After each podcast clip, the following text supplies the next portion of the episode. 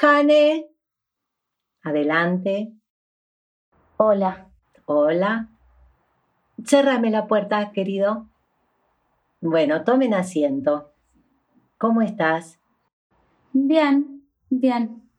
Contame un poco. Bueno, un poco no, todo. Ah, em, bueno, eh, él es Moshi, se llama Moshe y le dicen Moshi. Eh, estamos casados hace dos años. Hace em, dos años, bien. ¿Y cuántos años tenés? Tengo 22 años. Y bueno, eh, quiero quedar embarazada porque mm, así lo quiere Dios. A la doctora Graciela Venturini le decían la maga y nunca un apodo estuvo tan bien puesto porque lo que ella hacía era realmente magia. Es que hasta el día de hoy no me explico cómo sucedió lo que sucedió. Y quiero aclarar, antes que nada, que la doctora Venturini no utilizaba elementos de brujería ni preparados químicos.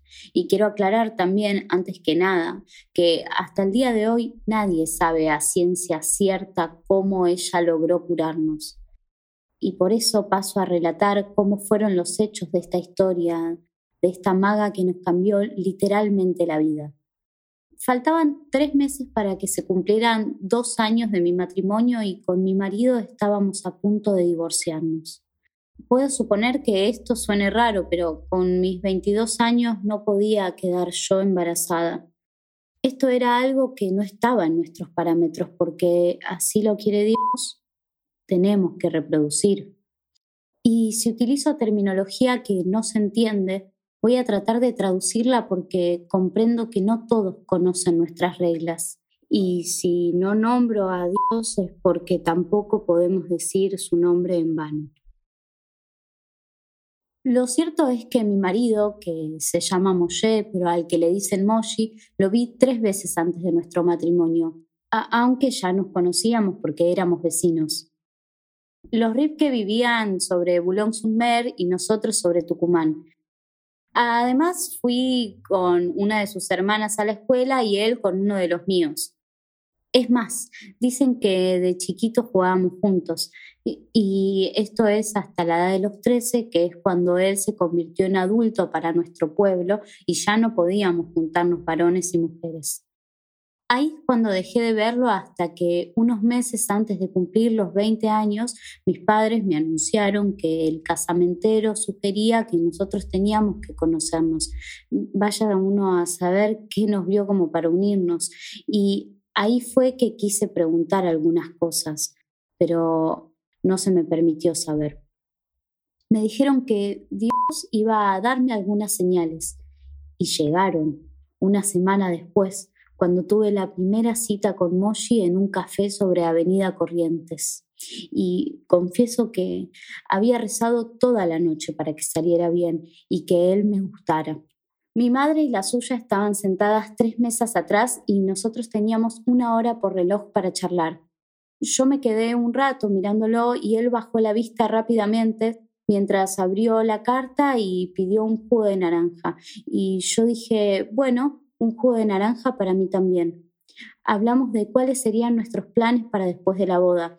E, él me dijo que quería seguir trabajando en el negocio del padre, vendiendo artículos de librería e incrementar sus estudios referidos a nuestra ley. Yo dije que me gustaría entrar en la biblioteca de la sinagoga y ahí fue que le manifesté mi gusto por la lectura y por algunos escritores que se nos tenían permitidos. Y él me miró con una cara que demostraba que no sabía de qué estaba yo hablando y mientras sorbía el jugo. Nos despedimos y acá confieso que pese al rezo de la noche anterior y mis súplicas a Dios, Moshi no me causó nada. Y cuando digo nada, quiero decir ningún tipo de sensación, ni física ni psíquica al verlo y hablar con él. Cuando mis padres me preguntaron si accedía al segundo encuentro, dije que sí, porque una oportunidad así no se presenta todos los días, me había dicho mi madre. Eso es porque a los Ripke le iba muy bien en cuanto a lo comercial y económico. En el segundo encuentro, apenas nos trajeron el jugo de naranja, Moshi me pidió la mano.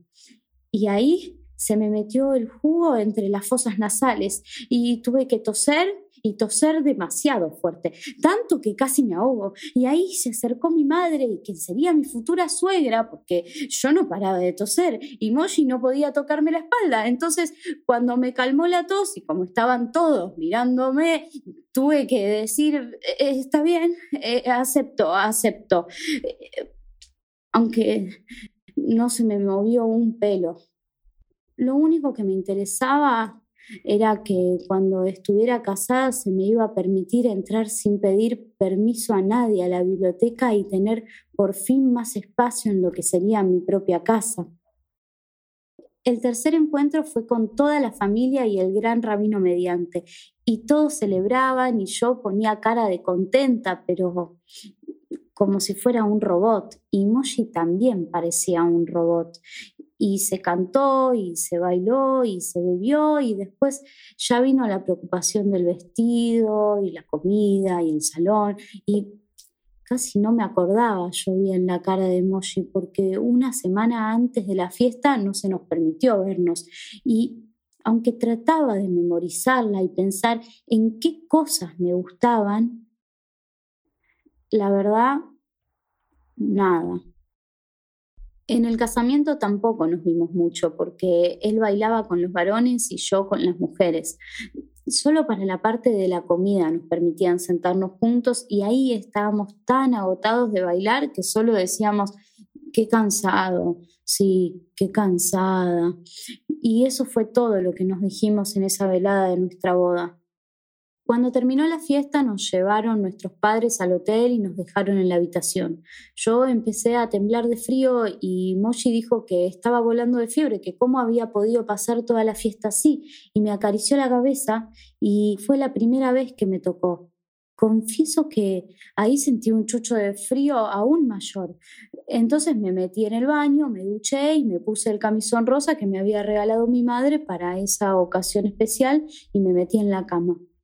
Cuando Moshi salió del baño, se ve que yo ya estaba dormida, pienso yo, por el cansancio de la fiesta, sumado a la fiebre, porque no lo sentía a mi lado. Y recién a la mañana siguiente me di cuenta de que no lo había sentido porque él estaba durmiendo en el sillón. Y me tranquilicé. Y aunque yo ya había tenido algunas clases de prenupcial, nunca terminé de entender cómo funcionaría lo de la famosa noche de bodas y por eso no sucedió lo que debió haber sucedido. Y ahí es cuando, creo, Dios nos envió una maldición que solo la maga supo remediar.